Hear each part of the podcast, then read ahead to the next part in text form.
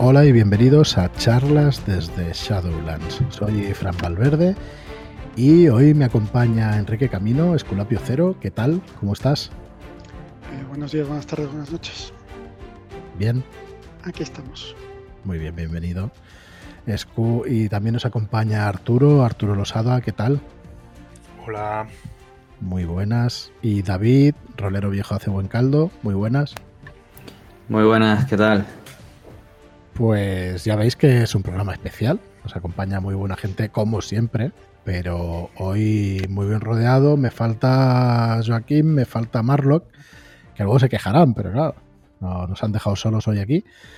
Y bueno, ¿por qué nos han dejado solos? Porque no han podido estar, pero ¿por qué nos hemos reunido nosotros cuatro?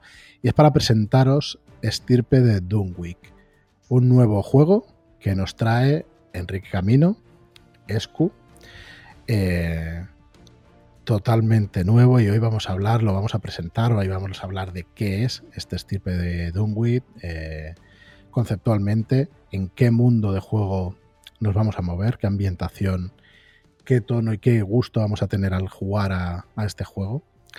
Y vamos a hablar también un poquito del reglamento. David y Arturo han podido testearlo y nos van a poder comentar también cuáles han sido sus impresiones. Y bueno, y tenemos también al autor, que vamos a repasar con él, pues toda esta estirpe de Dunwick. Y antes de que empecemos, eh, deciros que vamos a abrir un beta testing público para todo aquel o aquella que quiera probar el juego y que quiera darnos feedback sobre el juego.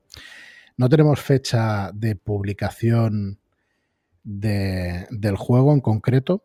Eh, querríamos a final de año, no sé si llegaremos, vamos a intentarlo. Pero este beta testing sí va a salir en forma, o sea, va a salir un reglamento en forma de quick start, de guía rápida, de guía de inicio, para poder hacer eh, pues estas pruebas de juego. Mm, a mediados, esperamos que como mucho para finales de mes de julio pueda estar esta guía de inicio del juego y podáis participar en, esta, en este beta testing. Eh, requisitos. ¿Qué requisitos vais a necesitar? Ser un grupo de director de juego y tres o cuatro personajes, tres o cuatro jugadores, perdón. Y otro requisito sería grabar las sesiones al menos en audio. Se proporcionará en este reglamento, en este Quick Start o en esta guía de inicio, el grueso del reglamento, escenario y personajes jugadores pregenerados. Y bueno, y, y, el grueso de las reglas os va a permitir jugar cualquier aventura que vosotros desarrolléis. Y para, y como recompensa, digamos, por hacer este beta testing vais a aparecer en, los créditos del manual, en el PDF y en el físico. Y además, pues querríamos hacer una serie de sorteos con todos los que participéis. ¿Dónde lo vais a poder encontrar? Esta guía de inicio en nuestra página web. Ya iremos informando en redes, en el podcast y os iremos diciendo dónde vais a poder encontrar estas reglas de inicio muy probablemente sea en shadowlands.es barra estirpe. Ya sabéis mi manía de poner las cosas muy sencillitas para que se pueda entrar. En este caso, pues barra estirpe creo que es una buena dirección para que encontréis ahí este PDF.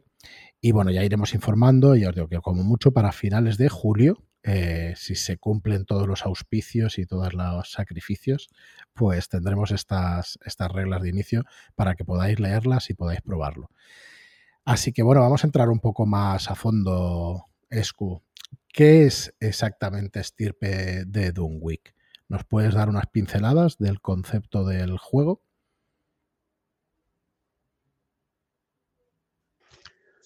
Buenos días a todos buenas tardes. Lo primero, dar gracias a, a por el interés demostrado por el juego y dar gracias a, a David y Arturo que se han animado hoy a compartir micrófonos con nosotros y a, a, ellos, a sus grupos y a todos los demás grupos que han estado colaborando desde el verano pasado para ir puliendo el juego. Vamos a ver, Estirpe de Daño es un juego de los mitos de Tulu, creo que es lo primero que hay que dejar claro. ¿De acuerdo? Es un juego de los mitos de Tulu en la actualidad y es un juego en, en, los cuales, en el cual perdón, intentamos un poco redefinir el concepto de, de la cosmogonía de Tulu, de Subnigurat, de Yog-Sothoth. Es un juego de thriller sobrenatural. Yo creo que debería ser el, punto de partida, aunque luego podemos hablar de cómo ha ido evolucionando ese concepto a través de las pruebas de juego y a través de, cómo se ha ido elaborando el mundo. Y bueno, pues es un juego, he dicho mucho para juego, creo, necesito diccionario sinónimos.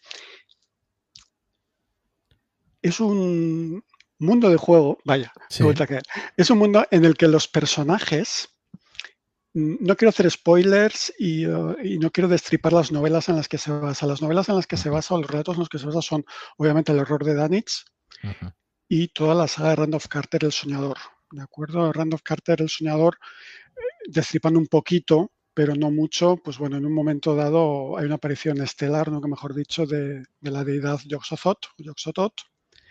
Entonces, debido a ese evento y debido a un cierto evento que ocurre en el error de Danich, que quien esté familiarizado con esos relatos probablemente captará enseguida según vayamos explicando el mundo del juego, Yog-Sothoth se hace presente en nuestra realidad. ¿De acuerdo? Yog-Sothoth es un dios exterior, pero si bien, como dice Lovecraft, todo tiempo y todo lugar son uno en por algún motivo Yog-Sothoth no puede entrar en nuestra realidad.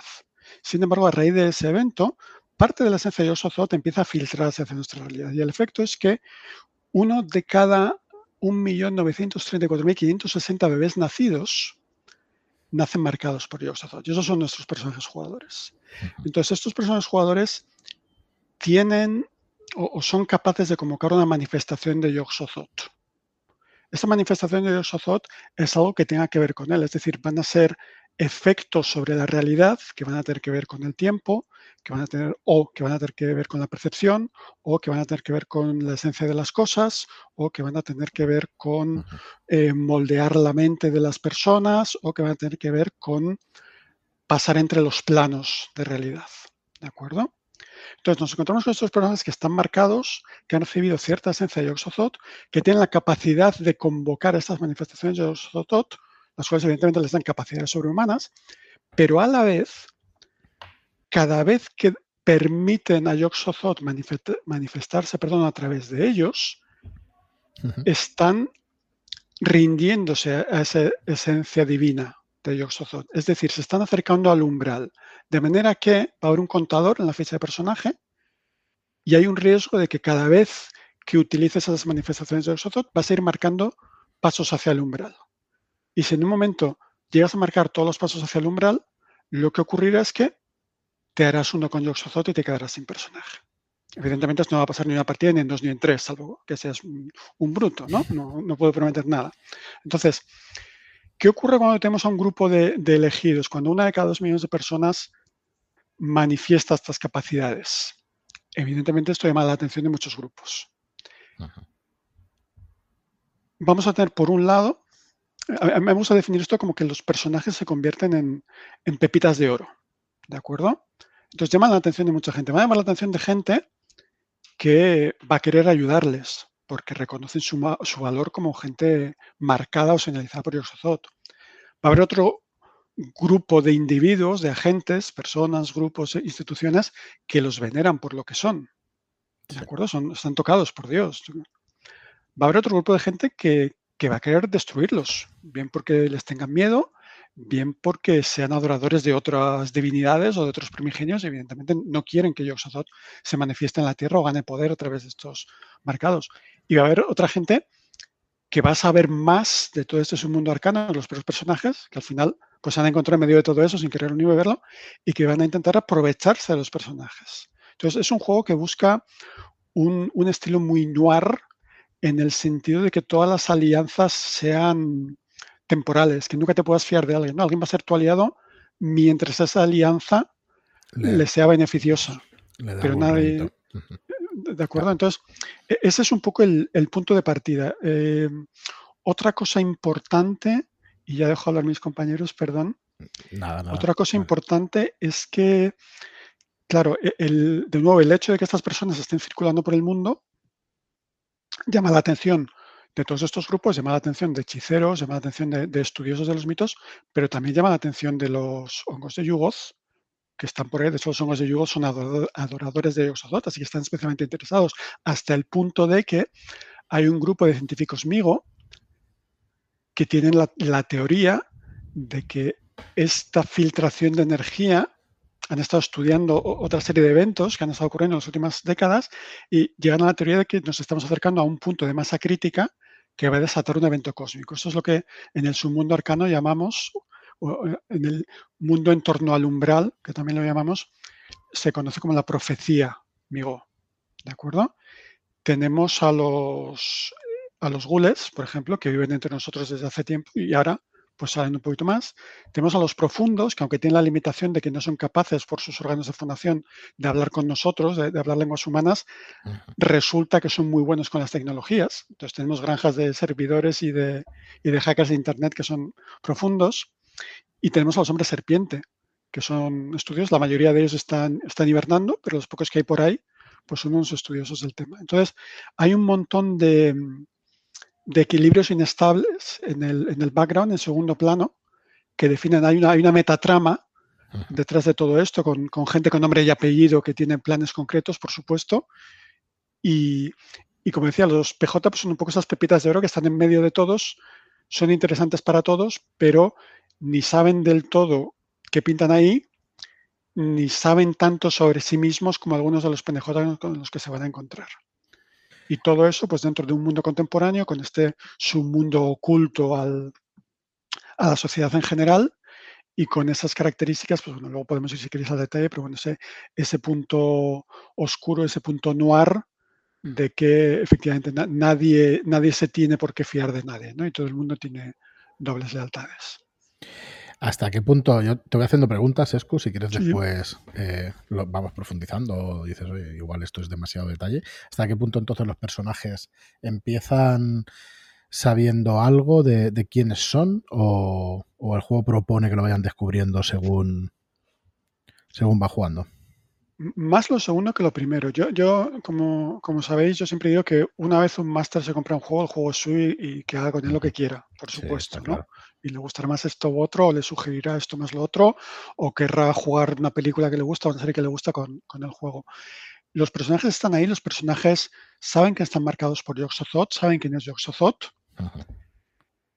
pero no saben por qué están marcados, por ejemplo no saben cuál es su papel en todo esto, no saben si, de hecho, va a haber algunos marcados, algunos estirpe de Yoxothot o estirpe de Danwich, como les, llamamos en el submundo. Va a haber gente que lo va a aceptar como un don, va a haber gente que lo va a ver como una condena, va a haber gente que va a estar encantada con su don y va a haber gente que, va a querer librarse de él.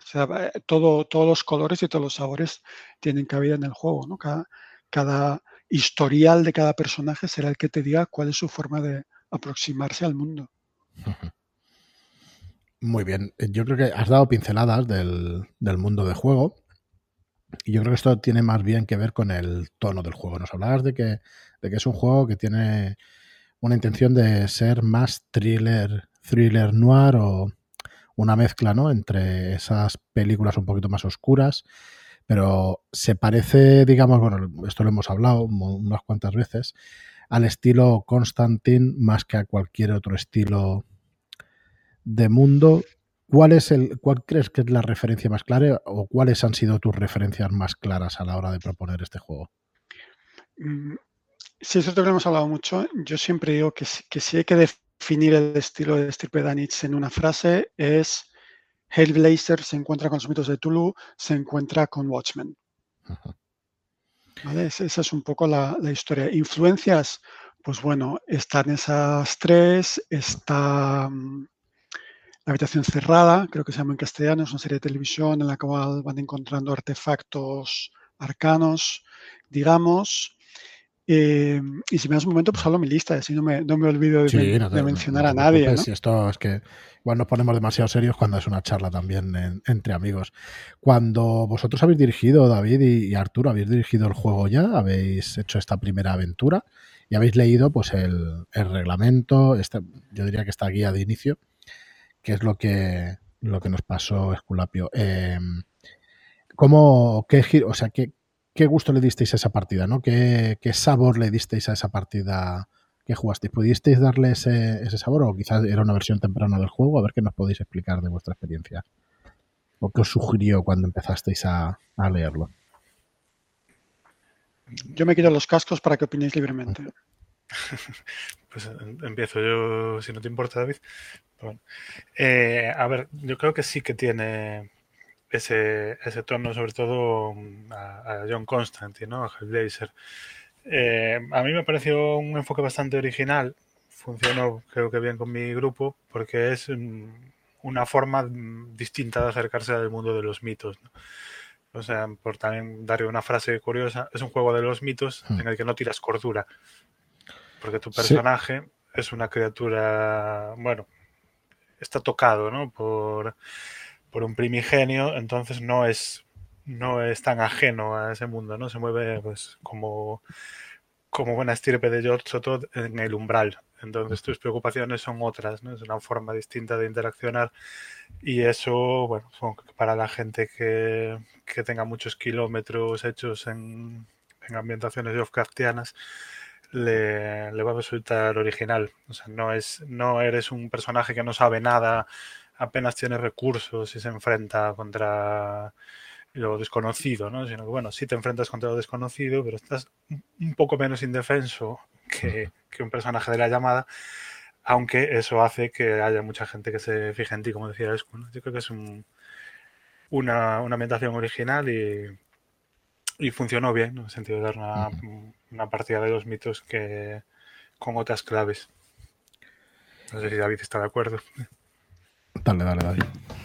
Sí, sí, en mi mesa ocurrió algo parecido, aunque yo le planteé las referencias que, ofrecía esa propia eh, guía y rápidamente eligieron el tono, porque creo que es una de las cosas buenas que tiene el juego, y es que puedes jugarlo más hacia el noir, puedes jugarlo más hacia un Hellblazer per se, o tirarle un poquito más hacia los mitos si cabe, hacerlo un poco más opresivo, o tirarte al más puro estilo pulp, o una mezcla de todo, lo metes en una batiroda y a ver qué sale.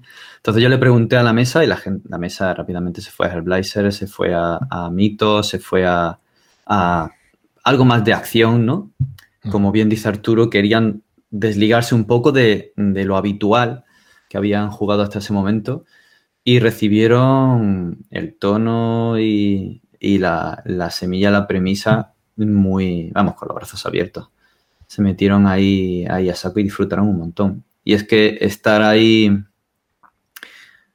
entre mundos, no eres ni un investigador, ni un cultista, ni una criatura, y te mueves ahí en medio con siendo algo muy especial que todos pueden querer, odiar o, o a saber da un punto, pues eso, que te ves solo ante peligro, ¿no? Te hace sentir especial, pero también te, te hace estar desamparado, te hace plantearte un montón de cosas de la vida eh, como personaje, porque has nacido así.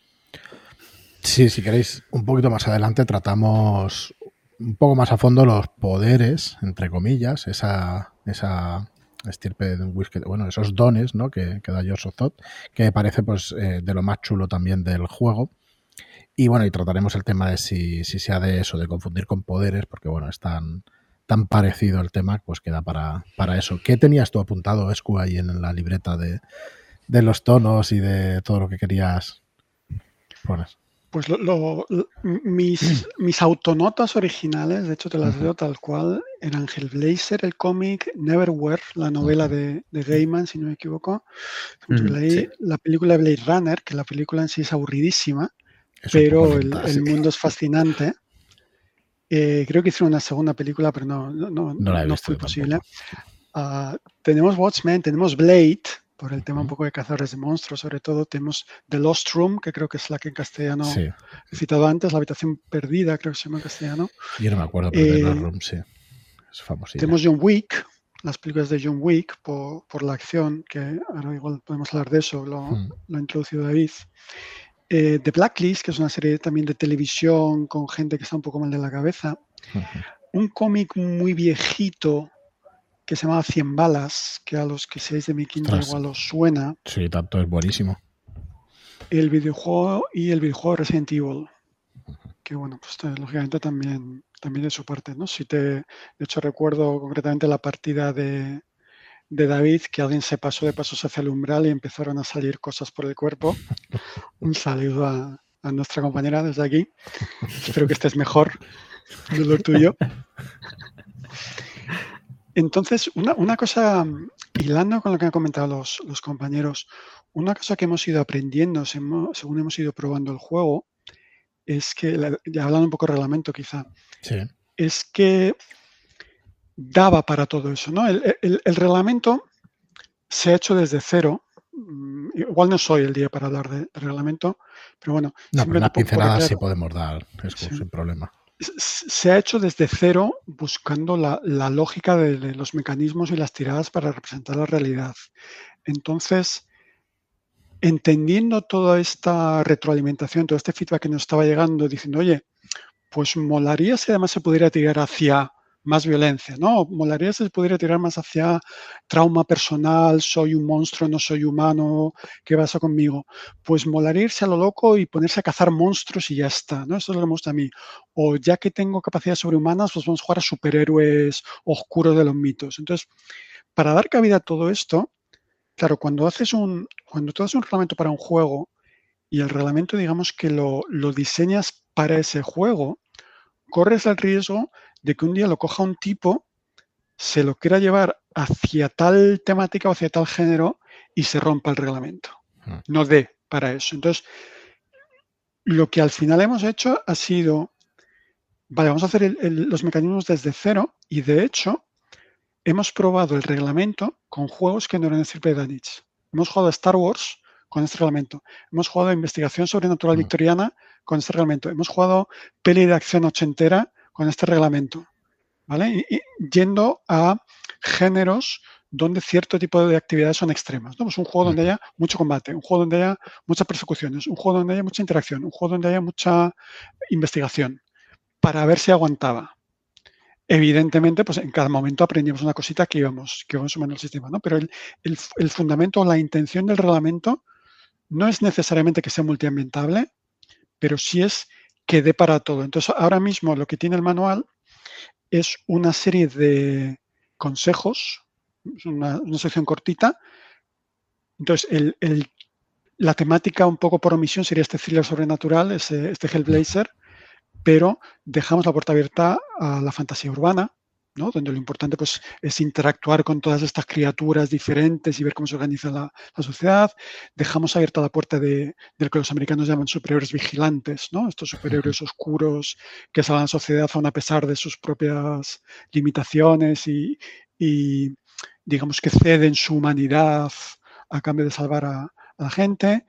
Eh, acción desenfrenada, tramo personal, cazadores de monstruos.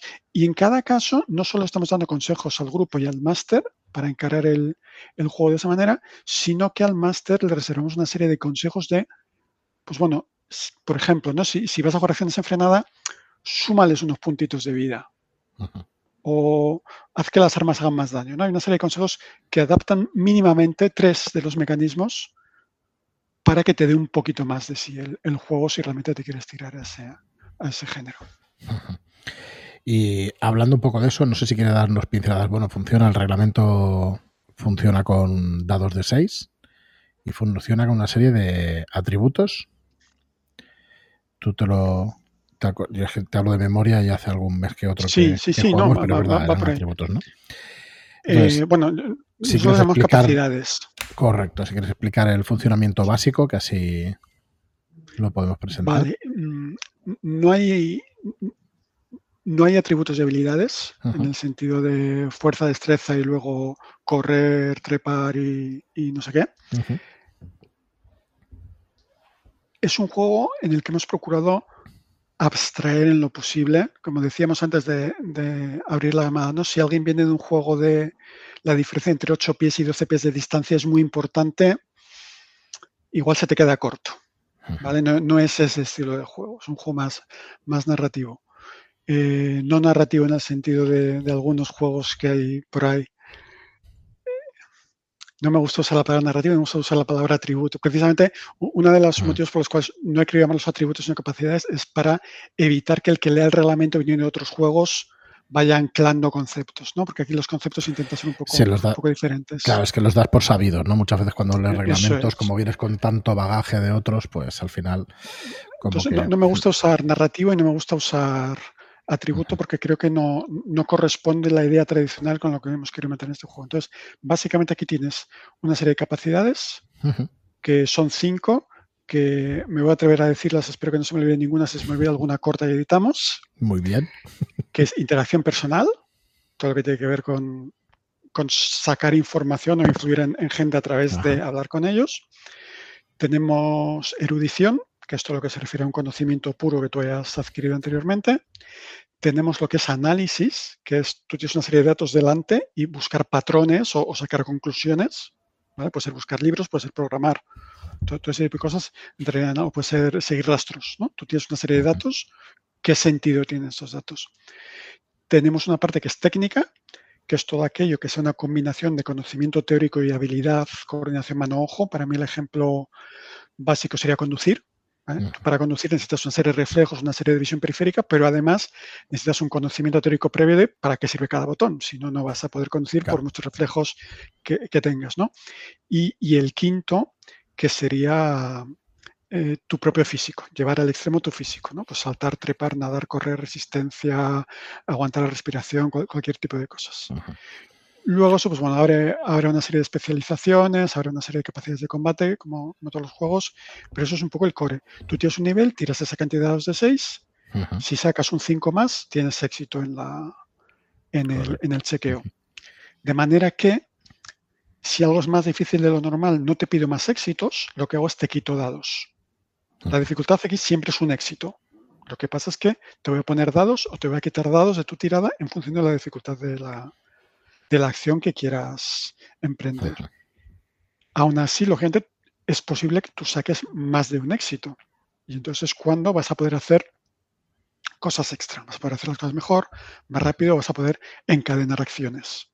¿De acuerdo? Si tú, por ejemplo, quieres correr y arrancar el coche, normalmente serían dos acciones. Una es correr para llegar hasta el coche y otra es arrancar el coche e irte.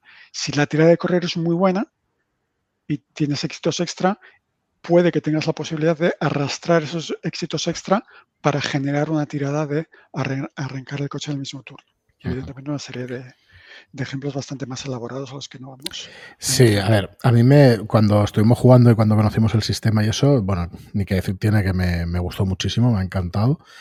Y una de las cosas que sí veo, aunque tú no lo quieras llamar pues juego narrativo y eso, sí que creo que estas, estos éxitos extras y la mecánica tal y como funciona, sí que te permite narrar esas consecuencias de una manera más fácil como, mm, como no te permite un juego más tradicional o no te permite o no te da tanto pie, ¿no? Tú cuando la llamada pues tiras los dados y tienes éxito, pues ya está, tienes éxito en la acción y nada más. Pero saques la tirada que saques mientras lo saques por debajo de la habilidad, pues ya está, has tenido éxito. Aquí no, aquí realmente te da pie pues a eso, a lo que estás diciendo tú, ¿no? A, a que lo hagas un poco mejor y a que, bueno, de que yo lo llamo pues fliparse en un juego, ¿no? Realmente puedes ir haciendo cosas, eh, no sé, me parece un juego, eh, sí que es verdad que me parece un juego tirando a pool por esa mecánica, pero también es verdad que es un juego duro en el sentido de, ahora hablaremos si quieres del, del, tema de la vitalidad y de incapacitación y el tema de la salud. Es un juego duro, o sea, es un juego realista en ese sentido, que, que los combates eh, han de ser cortos por la propia naturaleza del reglamento, pero al mismo tiempo es lo que decía, me parece que es un juego en el que abstrae muchas cosas y te permite ser más narrativo que, muchos otros. No sé si a vosotros os pasó, David y Arturo, cuando... Yo, hay una cosa, si me permites, para introducir, mm. porque me interesa concretamente la, opinión tanto de David como de Arturo en esto. Hay una cosa muy bonita que se dijo en la mesa de, David, mm. em, que, el tema eh, eh, era el caso del combate, creo recordar, ¿no? Y decían los jugadores de, David, eh, Elena, Eugenio Manuel, que claro, esos, esos éxitos que a veces te sobran, por decirlo de, una manera, te invitaban al, jugador a romperte la cabeza para usarlos de maneras originales, ¿no? o sea, mm. te, te, empujaba, no te forzaba, pero te invitaba y te empujaba a ser creativo en la forma de, utilizarlos. No, sé qué experiencia, porque claro, eso también a veces además te le puede poner en un brete, ¿no? Si, si el sistema te dice, venga, haz algo original. Bueno, no sé cómo, cómo vivisteis eso desde este lado de la pantalla, David y Arturo. Sí, efectivamente. Eh, no, te, el sistema te da es lo suficientemente flexible como para que no te encorsete en el crítico habitual de doble daño o de menos tiempo, sino que te invita, como dices, a ser creativo. Y no solo tú como director de juego, sino que los jugadores en cuanto se van empapando del sistema ya van siendo proactivos y se van involucrando. Es, vamos, yo lo vi una gozada, ver cómo, cómo lo cogían y ellos mismos proponían qué utilizar, cómo hacerlo, sin a veces esperarse mm, obtener esos éxitos eh, adicionales y pensar cómo encadenar una acción, que esa es una de, de las reglas que yo creo que le gustó más. Eh, cómo obtener un éxito especial, intentar obtener una ventaja que no esperarían de otra forma o que en otro juego no les permitiría. Eso es algo que desde, desde detrás de la pantalla te, vamos, te pone una sonrisa de la bala y te llena de, satisfacción. Ves cómo, se están gustando ellos eh, jugando el sistema. Que por cierto acaban de, conocer de hace una sesión o, dos. Sí, eso es otra pregunta que tengo. Ahora que, nos explique Arturo esto, pero es si, si rápidamente los jugadores se hicieron con, con las mecánicas. Pero bueno, ahora la tratamos. Dinos tú, Arturo, que, si te dio estas sensaciones o a ver tus jugadores. Sí, bueno, primero un, comentario recogiendo lo anterior, ¿no? En cuanto a los que efectivamente el juego da distintos tonos, porque algo escuché de la, de la partida de David cuando la, la hmm. compartió, y si bien es cierto que tanto la suya como la mía sonaban un poco a Hellblazer, eh, la suya era más del Hellblazer original y la nuestra que nos quedó un poco más del Hellblazer de, de Garth Ennis, es decir, con, con, un cierto grado de gamberrismo así más, más pulp. Y, el sistema vamos, no, no estorbó, sino todo lo contrario. Eh, efectivamente, esta mecánica de éxitos extra eh, es sencilla de entender. en, mi mesa creo que al final de la primera sesión ya la tenía interiorizada todo el mundo y da, eso, da pie a soluciones creativas. Eso, mm, según lo quieras enfocar, tiene también un puntillo táctico. O sea, que vayas a arriesgar a ciertos momentos y tal. Y luego, en general, no es un sistema, sin entrar en detalles, no es un sistema complejo en absoluto, pero tiene una serie de piezas móviles que encajan muy bien. Pues, cómo se cómo se gestiona eso, pues las acciones encadenadas o la forma de llevar el, daño en combate, ¿no? Y, y es, es, mm, rápido y es espectacular. Además, mm, bueno, el propio reglamento te incita a, a no dar mm, por no conseguida una acción a pesar de que se falle la tirada, ¿no? sino que juega mucho citando ese, gran libro que es Técnicas de Improvisación. Eh, Bien, ahí. Sí, pero ya no pero muchas veces, ¿no? o sea, mejor lo consigues, pero te pasa algo por el camino que no esperas, ¿no? Eh, y que explota muy bien con el uso de los poderes, pero bueno, eso ya iremos más, más adelante. Y en cuanto si se hicieron rápido con el sistema, mm, sí, yo creo que sí. Eh, eh, eso, como digo, mm, al final de la segunda sesión, más o menos, ya se sabía todo el mundo claro cuál era la tirada que tenía que hacer y de hecho la, escena final ya estaban más o menos pensando eh, estrategias, cómo combinarlas y demás. El, resultado es, es muy bueno en mesa. Pues sí, esa sensación tuvimos nosotros también a probarlo con, con Escu, nos pasó un poco. Si quieres, pasamos a hablar de los poderes de las manifestaciones de Yosozot, porque ahí me gustaría preguntarte cómo se te ocurre, no sé si tuviste que revisar muchísimos reglamentos o buscar mucha información o tenías una idea ya muy clara de los niveles de poder y todo eso.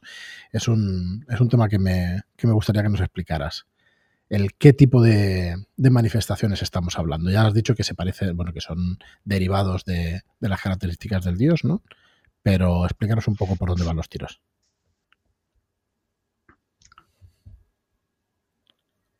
Efectivamente, vienen. Yo intenté un poco volver a la volver a las bases. Y de hecho, luego, si, si me dejéis ponerme en plan pedante, os hablo de, de Derles y por qué no está representado han hablado aquí de Gareth Ellis, yo creo que tengo derecho ahora a hablar de, August Derleth. Vamos a poner dos. Sin problema, si vamos aprendiendo eso, si vamos aprendiendo el resto, que somos menos conocedores. Pero sí, es un, es un autor posterior a Lovecraft, ¿no? Que hizo muchas cositas de los mitos después de él. Es un señor. Vamos a ver, August Derleth. Hmm. Has preguntado tú. Vamos a ver, si me quieres este paréntesis. August Derleth fue un, contemporáneo de, Lovecraft. Vamos a ver, ya sabéis con las características de los de la obra de Lovecraft es que él estaba encantado e invitaba a la gente a elaborar sobre ella, ¿no? Y se creó ese círculo, pues bueno, todos los que nos suenan, Robert Howard, Smith y compañía, Frank Long, etc. Entonces, mm, Derleth, una cosa que hizo y que le tenemos que agradecer todos, es que cuando Lovecraft ya no estaba entre nosotros, descansa en paz, él digamos que siguió trabajando para que la obra de Lovecraft se publicara. Y creó la Arkham House, etcétera, etcétera, etcétera, al que le suene. ¿Qué ocurre? Que la forma que él entendió, supongo que más sencilla para comercializar esto, era dar coherencia al corpus. O sea, si, si vosotros vais a la fuente, pues este dios aparece dos veces citado de refilón de un tipo que lee un texto. Que si tú te vas al juego de rol, por ejemplo, Sandy Peterson, Sandy Peterson también hizo un montón de trabajo de estandarización y te habla de un montón de criaturas que si tú vas a la fuente original, igual nunca se les dio forma, igual nunca se les dio aspecto, o, igual solo viven, por ejemplo, los ghasts, si alguien conoce a los ghasts y a los gooks, mm. los ghasts solo viven en una cierta caverna de ciertos lugar, las tierras del sueño, o sea, no es que te puedan salir dos ghasts un día que vas a la biblioteca de no sé dónde. Entonces, volviendo a Derleth, Derleth lo que hizo fue darle forma a todo ese corpus, y, y lo que hizo fue tomar ciertas decisiones en nombre de Lovecraft, como por ejemplo, crear ese panteón coherente con interrelaciones, crear un árbol genealógico incluso, y crear, primero asignar uno de los cuatro elementos clásicos, tierra, fuego, a, ciertos primigenios y estructurarlo de manera maniquea. Es decir, estos tíos son buenos y estos tíos son malos. Entonces, e, esa última decisión ha creado mucha, mucho resquemor en, la comunidad de seguidores de Lovecraft. Yo personalmente soy de los que está en contra. Yo pienso que, los mitos tienen más valor cuando son algo más feral, ¿no? más salvaje y más indefinible. Entonces, dentro de los conceptos de Tirpedal como decía, he procurado ir en todos los casos a las fuentes originales dejar de lado esa visión maniquea. Es lo que estaba, lo que estaba explicando David y Arturo, ¿no? Tú estás aquí en medio y ni eres un investigador, ni eres un malo, ni eres una criatura, pero eres casi todo a la vez en cierto modo, ¿no? Entonces, la, manera de conseguir eso es que no hubiera un malos buenos. Y en este juego no hay malos ni buenos. Estás tú y tus amigos, ¿vale? Entonces, mmm, yendo a esa fuente, y ya perdón, la respuesta a tu pregunta, pues vale, Yoxothot está más allá del tiempo y del espacio, se supone que todo tiempo y todo espacio se hacen uno en Yoxothot y hace que la gente visite todos los planos. Entonces, era un poco jugar con eso a la hora de crear manifestaciones. Las manifestaciones se definen en cinco grandes campos, ¿de acuerdo? Que corresponden, pues eso, con lo que es la percepción, con lo que es la esencia de la materia, con lo que es la esencia de la mente, con lo que es eh, caminar entre planos, bien tú, bien, bien otras personas, eh, y lo que es manipular el tiempo. ¿De acuerdo? A partir de ahí, digamos que se deja cierto margen de maniobra para que tú digas, pues bueno, dentro de esta familia de manifestaciones, yo concretamente quiero que me salgan tentáculos y poder atacar con mis tentáculos o poder, si me caigo, sacar el tentáculo para agarrarme una cornisa o hay que seguir haciendo lo que se ocurra, ¿no? Entonces, las manifestaciones van por ahí. Nosotros presentamos familias y luego damos, obviamente, ejemplos concretos. Y luego, en cuanto a las magnitudes, creo que me preguntabas, mm, yo me leí bastantes juegos de superhéroes, porque al final, de nuevo, no me gusta usar la palabra poder porque no quiero que la gente dé por hechos ciertos conceptos que no son los que busca el juego, pero para entendernos. Entonces, yo me leí muchos juegos de superhéroes y, de hecho, tuve esa conversación hace, hace unos días con mi compañero parece que nadie ha sido capaz, como dice inglés, de romper esa nuez todavía, de hacer un sistema de, superhéroes que realmente funcione. Con todos mis respetos. ¿eh? Entonces, es complicado, complicadísimo, todos los niveles. Hubo muchas vueltas. De hecho, el día que jugué con vosotros, Fran, el sistema era diferente a lo que es ahora. Y ahora se define por magnitudes. Entonces, hay una serie de factores que afectan a la magnitud. Dependerá de cómo de cerca o lejos esté tu objetivo. O sea, digamos que tú quieres, por ejemplo, eh, tu capacidad se refiere a manipular la mente de la gente. Entonces tú le puedes poner una idea en la cabeza a un tío momentáneamente. Si quieres entrar en un sitio vigilado, pues puedes coger al vigilante y meterle en la cabeza la idea de que ha oído a un gato, bueno, un gato mayor, sin una tontería, ¿no? Porque ha, habido dos tíos pegándose al otro lado del edificio para que se vaya y tú poder entrar. Pues bueno, dependiendo de lo lejos que esté el tío de ti, dependiendo de cuántos objetivos, que sea un guardián, dos guardianes o, seis, ¿de acuerdo? Dependiendo de durante cuánto tiempo necesitas que el tipo tenga esa idea en la cabeza. En total hay solo cinco factores, hemos intentado simplificar muchísimo.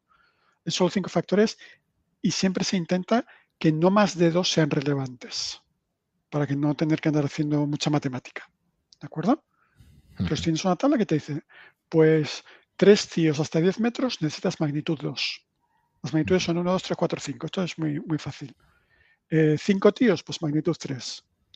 Tienes tus dados y, y, aquí sí se cuenta, es el único momento en que se cuenta la cantidad de éxitos. Si consigues tantos éxitos como la magnitud, lo consigues. Si consigues menos éxitos, pues bueno, si querías meterle en la cabeza cinco tíos, pero no tenían los éxitos, pues igual solo consigues meterle en la cabeza a tres tíos. Bueno, por lo menos solo te tienes que encargar de dos que quedan, ¿no? Todo esto está en manos del director del juego, ¿eh? por, por aclararlo.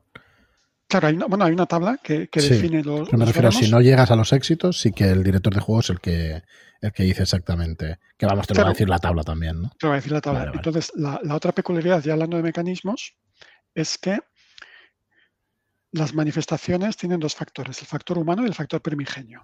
Hmm. ¿Cuál es la diferencia? El factor humano es el, poder o la potencia a la que tú, durante todos estos años que has convivido con, tu capacidad extraordinaria, has aprendido a manejarla. ¿De acuerdo? Entonces, tú sabes que usando esa capacidad hasta ese nivel, todavía controlas. ¿Qué pasa? Que eso te permite tirar X dados. Si en un momento dado consideras que con esos X dados no vas a conseguir la magnitud que quieres, dices, a tomar por saco sea lo que Yoxozoth quiera, dejas que Yoxozoth actúe a través de ti, te dejas llevar, tiras más dados, consigues un efecto más poderoso, puedes conseguir un efecto loco, si te salen tres seises, por cierto, eso ya, ya lo veréis cuando lo leáis, pero a cambio te acercas mucho más rápido a ese umbral de Yoxozoth. De hecho, salió también. La partida de David es que pasó todo. Por cierto. Sí. Pasó, todas las reglas extras y opcionales se usaron en la partida de David. Fue grandioso.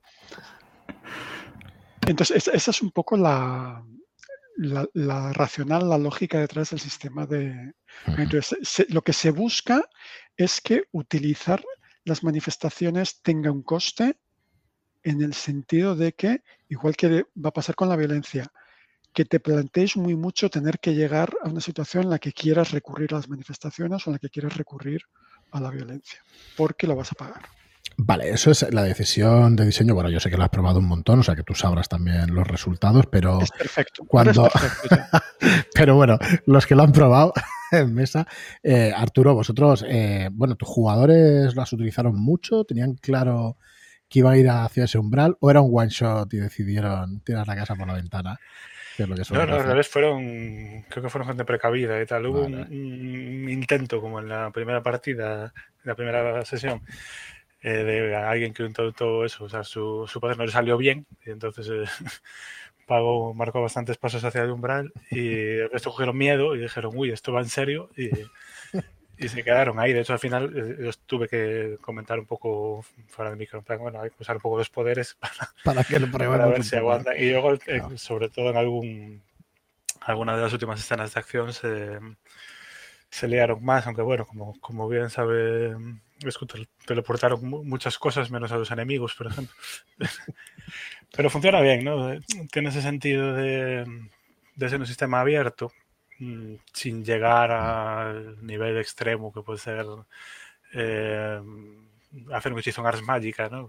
Pues, eh, da una serie de pautas y lo deja bastante a la imaginación de, quien juega y de quien dirige de, pactar un resultado siempre con ese punto de descontrol, ¿no? efectivamente aquí si te si te pasas de éxitos no tiene que ser necesariamente bueno. Yo, yo no vi el triple 6, pero, eh, pero bueno, sí que acabó en la última sesión algún jugador con, con, algún, con alguna parte del cuerpo que antes no tenía y tal. Pero, bueno, gustó. Yo creo que fue de las cosas también que más, que más gustaron, ¿no? La flexibilidad. Además que son no son superpoderes, como bien decía Excusa, no es que puedas de repente mm, teleportarte a China, sino que es esos movimientos muy sutiles, muy que hay que ponerle un poco de cabeza a la hora de, usarlos y cuando no son sutiles casi es peor porque paga su precio. Vamos, creo que sí que está, se nota se nota el trabajo que hay para ajustarlo bien.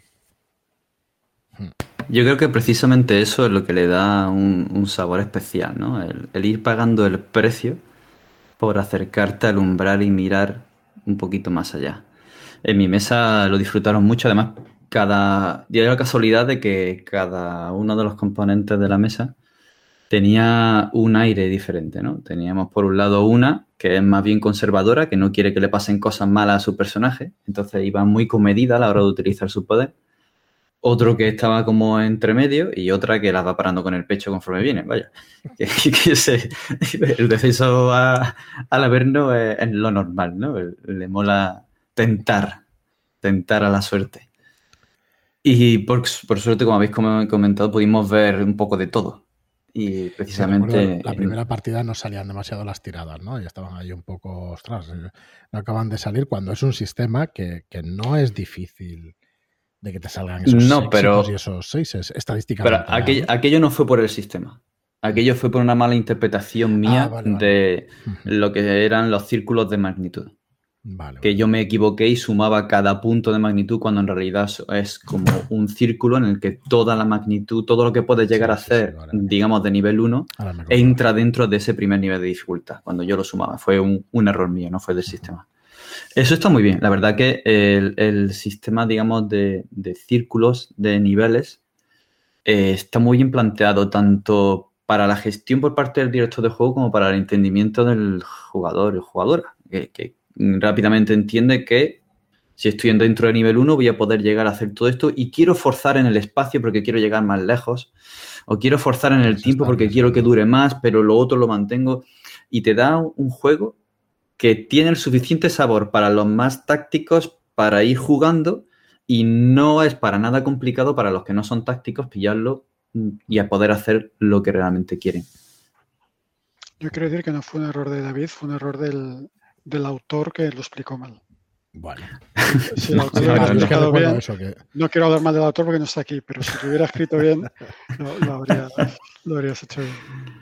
No, a mí me pareció en nuestras pruebas, la verdad es que nos pareció, me pareció muy fácil utilizarlo. Sí que es verdad que te ibas adentrando en esa, en ese, en ese pozo y entonces bueno había que tener en esos pasos hacia el umbral y habría que tener cuidado. Creo que se pueden recuperar, ¿verdad? Esos, esos puntitos. Sí. Mm. Pero bueno, seguro que no son fáciles de, recuperar, pero, pero bueno, sí que eh, son, son, son, fáciles, pero como todo en este juego hay una dicotomía, es decir, eh, tú puedes invertir tus PX, por llamarlos así, en recuperar pasos, pero eso significa que no los inviertes en mejorar tu personaje. Entonces, todo en este juego está basado como, como todo en Yoxothot en dualidades. De hecho, el sistema de experiencia, que ese todavía no lo conocéis vosotros, se basa en eso. Tú puedes gastar experiencia o en mejorar tus capacidades humanas o en mejorar tus, tus capacidades primigenias, pero no en ambas. Y si eliges el camino humano, cada vez es más barato evolucionar dentro del camino humano y más caro cambiar de camino y viceversa. O sea, todo este juego, todos, los mecanismos buscan, buscan representar esa dualidad y que tú decidas tu camino, si quieres aferrarte a tu humanidad o si quieres dejarte llevar por Yoxothot, que es lo que deberías hacer, pero eso ya es mi opinión personal. Bueno, yo, perdona, un segundo David solo, eh, creo que es muy bueno que se deba que se deban tomar decisiones. Es lo que un juego, por lo menos a mí es lo que me gusta en un juego, ¿no? Que puedas tomar decisiones y que las decisiones pues sean, que tengan consecuencias. Entonces, mira, a ese respecto me parece muy bien ese diseño. Dale, dale, David. No, no, era un comentario de que quiero que de las tres personas que tenían la mesa, creo que sé cada uno cómo iría evolucionando el personaje. Sí, pero sí es verdad. Eh, otra cosa que quería apuntar es una cosa muy, muy rápida y es que el sabor de que pagas el precio a mí me gusta mucho. Y está empapando un montón de partes del sistema de las decisiones que tomas y ahora que veo la evolución del personaje también, y eso a mí me gusta mucho. a mí me gustaría el sabor de que no, aparte de lo que tú dices, de que no lo controlas de todo, ¿no? De que mm, si te quedas en el lado humano, bueno, ciertas manifestaciones menores, mm, las tienes relativamente aseguradas, pero en el momento que quieres ir más allá, tienes esa sensación de, de que lo dejas al augurio de, Dios, de Yoxotot, lo cual no siempre es una buena idea. Entonces, eso eh, a mí el autor. Me, gustó. Muy bien. Pues llevamos un ratito. Yo no sé si, Escu, vamos a explicar alguna cosa más o si quieres vamos cerrando porque es nuestra intención que vayamos haciendo programas especiales sobre las reglas para que vayáis familiarizándoos con el juego, lo vayáis conociendo poco a poco y que bueno, que lo queráis pues como nosotros, ¿no? Como, como los editores y el autor al, juego, que es de lo que se trata. Eh, realmente yo el sistema me, gustó muchísimo. Eh, no sé si explayarme mucho, ya, ya me explayaré cuando no esté, cuando no esté por aquí el autor. A mí me gustó muchísimo, me parece que tiene que tiene el nivel de abstracción como para jugar muchos tipos de, de partidas y ser muy, muy ágil y, y ser eh, moldeable de alguna manera y, la verdad es que me gustó me gustó mucho. ¿Quieres tratar alguna cosa, Escu, antes de que terminemos? Tendríamos por ahí sistema de combate, pero yo creo que no, merece mm. meterse en. No merece la pena meterse en berenjenales. Cierto. si quieres, vamos a darle una pincelada. Sí, una pincelada. Vamos a ver, eh, lo que se busca en el sistema de combate. Una cosa que a mí no. Yo soy muy malo. Como director de juego soy, soy terrible con los combates, porque además, bueno, yo vengo de la. Eh, de la, escuela de pensamiento de Tulu y, no es una cosa que nunca haya sido prioritaria, ¿no? Pero como, como os decía antes, al final viendo por dónde ha ido evolucionando el juego, una vez, como toda obra de ficción, una vez te, metes, llega un momento en que ella empieza a tomar sus propias decisiones y empieza a crecer por donde quiere, ¿no? Y al final la conclusión es que el combate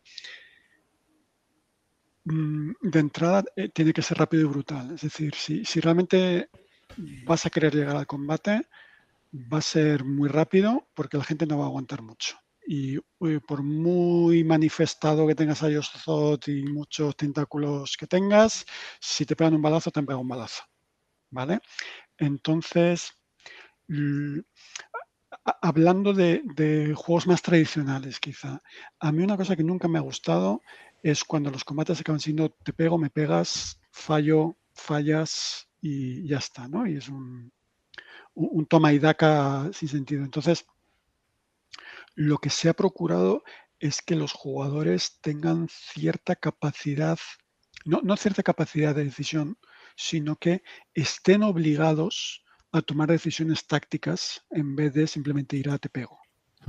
Si quieren ir a te pego, pueden ir a te pego. El mecanismo lo, lo permite, ¿vale? Pero, como decíamos antes, el, el sistema te empuja a que seas un poquito más creativo y a que leas la situación. Y de hecho hay, hay una sección del manual explicando al máster, oye, si vas a poner un combate, piénsatelo. Los combates en los juegos de rol, y esto es un comentario que no, soy el primero ni el tercero que lo hace, no ocurren en rings de boxeo, no ocurren en almacenes vacíos, ¿no? Entonces tienes que ser consciente del, entorno.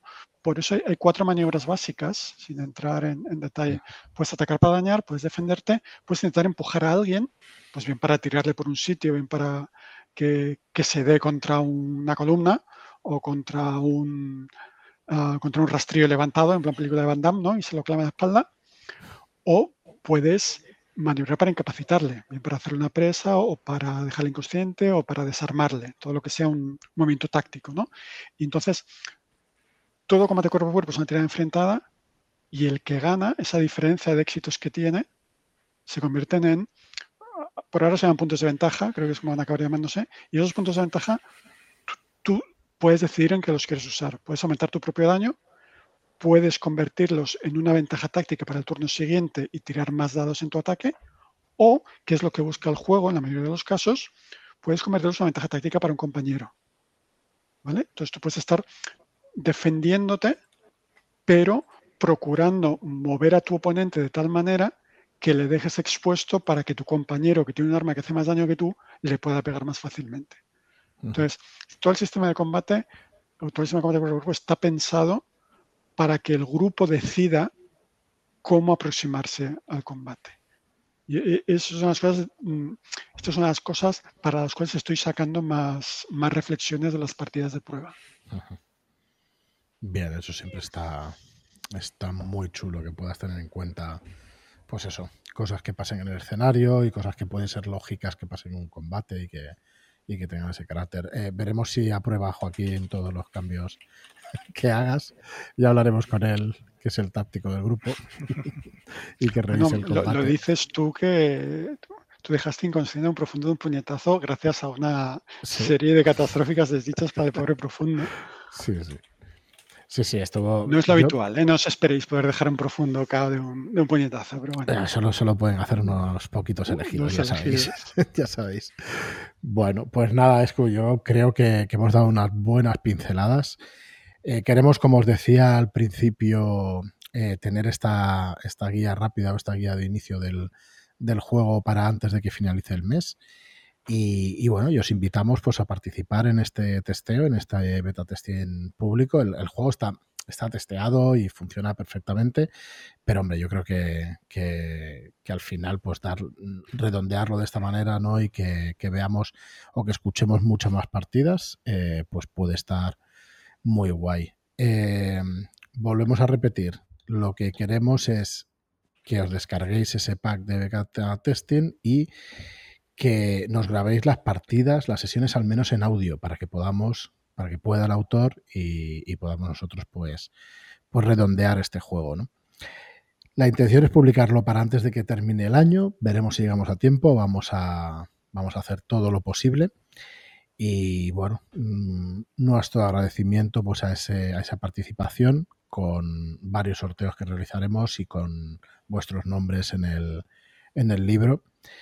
Y la verdad es que no se me ocurre nada más. Eh, yo creo que empezaremos a revisar el tema de las reglas ya, si no empezaremos en agosto, que creo que no haremos vacaciones del podcast, a lo mejor bajamos un poco el ritmo, pero, pero me da que no, me da que tenemos, que tenemos cuerda para rato.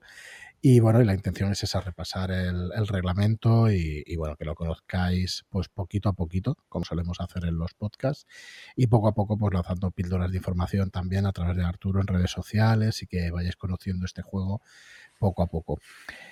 Mm, muchísimas gracias a David y Arturo por estar aquí con nosotros hoy y poder participar. Nada, gracias a vosotros por contar con nosotros para poder probarlo, dar vuestras impresiones y, poder disfrutar con él. Antes que nadie, además. Ah. Nada, gracias también por, eh, la oportunidad.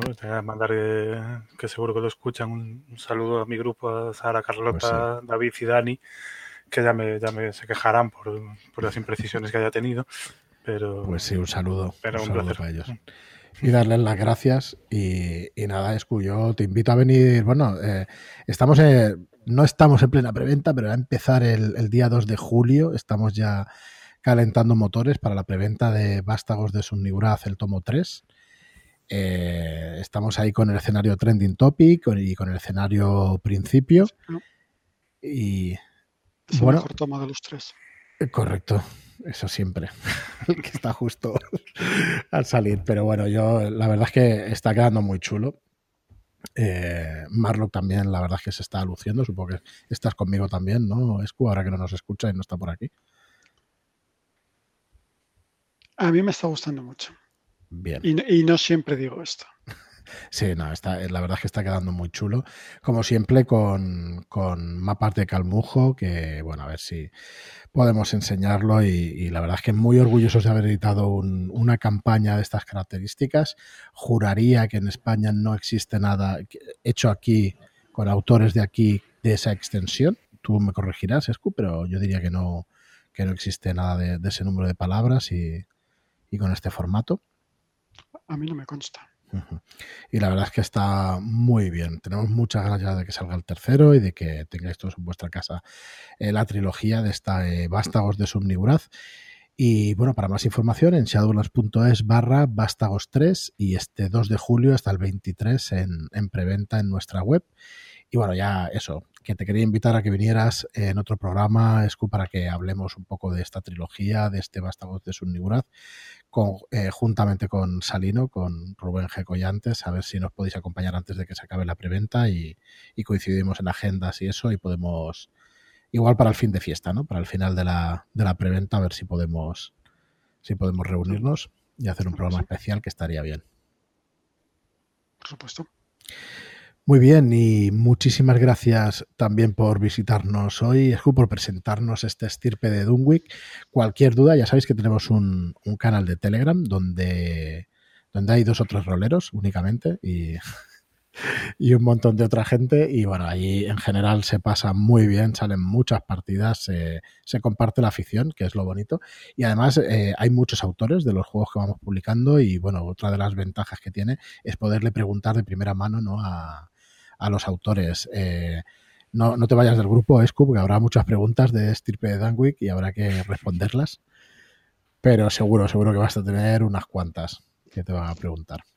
Pero bueno, me da que estarás encantado, ¿no? De responderlas. Sí, sí, estaré por ahí. Sí. En el peor de los casos, ponedme la, la dentro del circulito esa, que sirve para que me salga la alarma. La arroba, la arroba. Arroba le, le, notificáis y enseguida, enseguida os contestará y a cualquiera de nosotros ya sabéis que también. Muchísimas gracias eh, por escucharnos, por estar ahí. Gracias también por compartir estos programas en redes sociales que nos ayudan muchísimo a la visibilidad y a que se sume más gente a estos podcasts y, y, a los juegos de rol, que es lo que queremos en definitiva. Y nada más, hasta el próximo programa. Chao, chao. Hasta luego.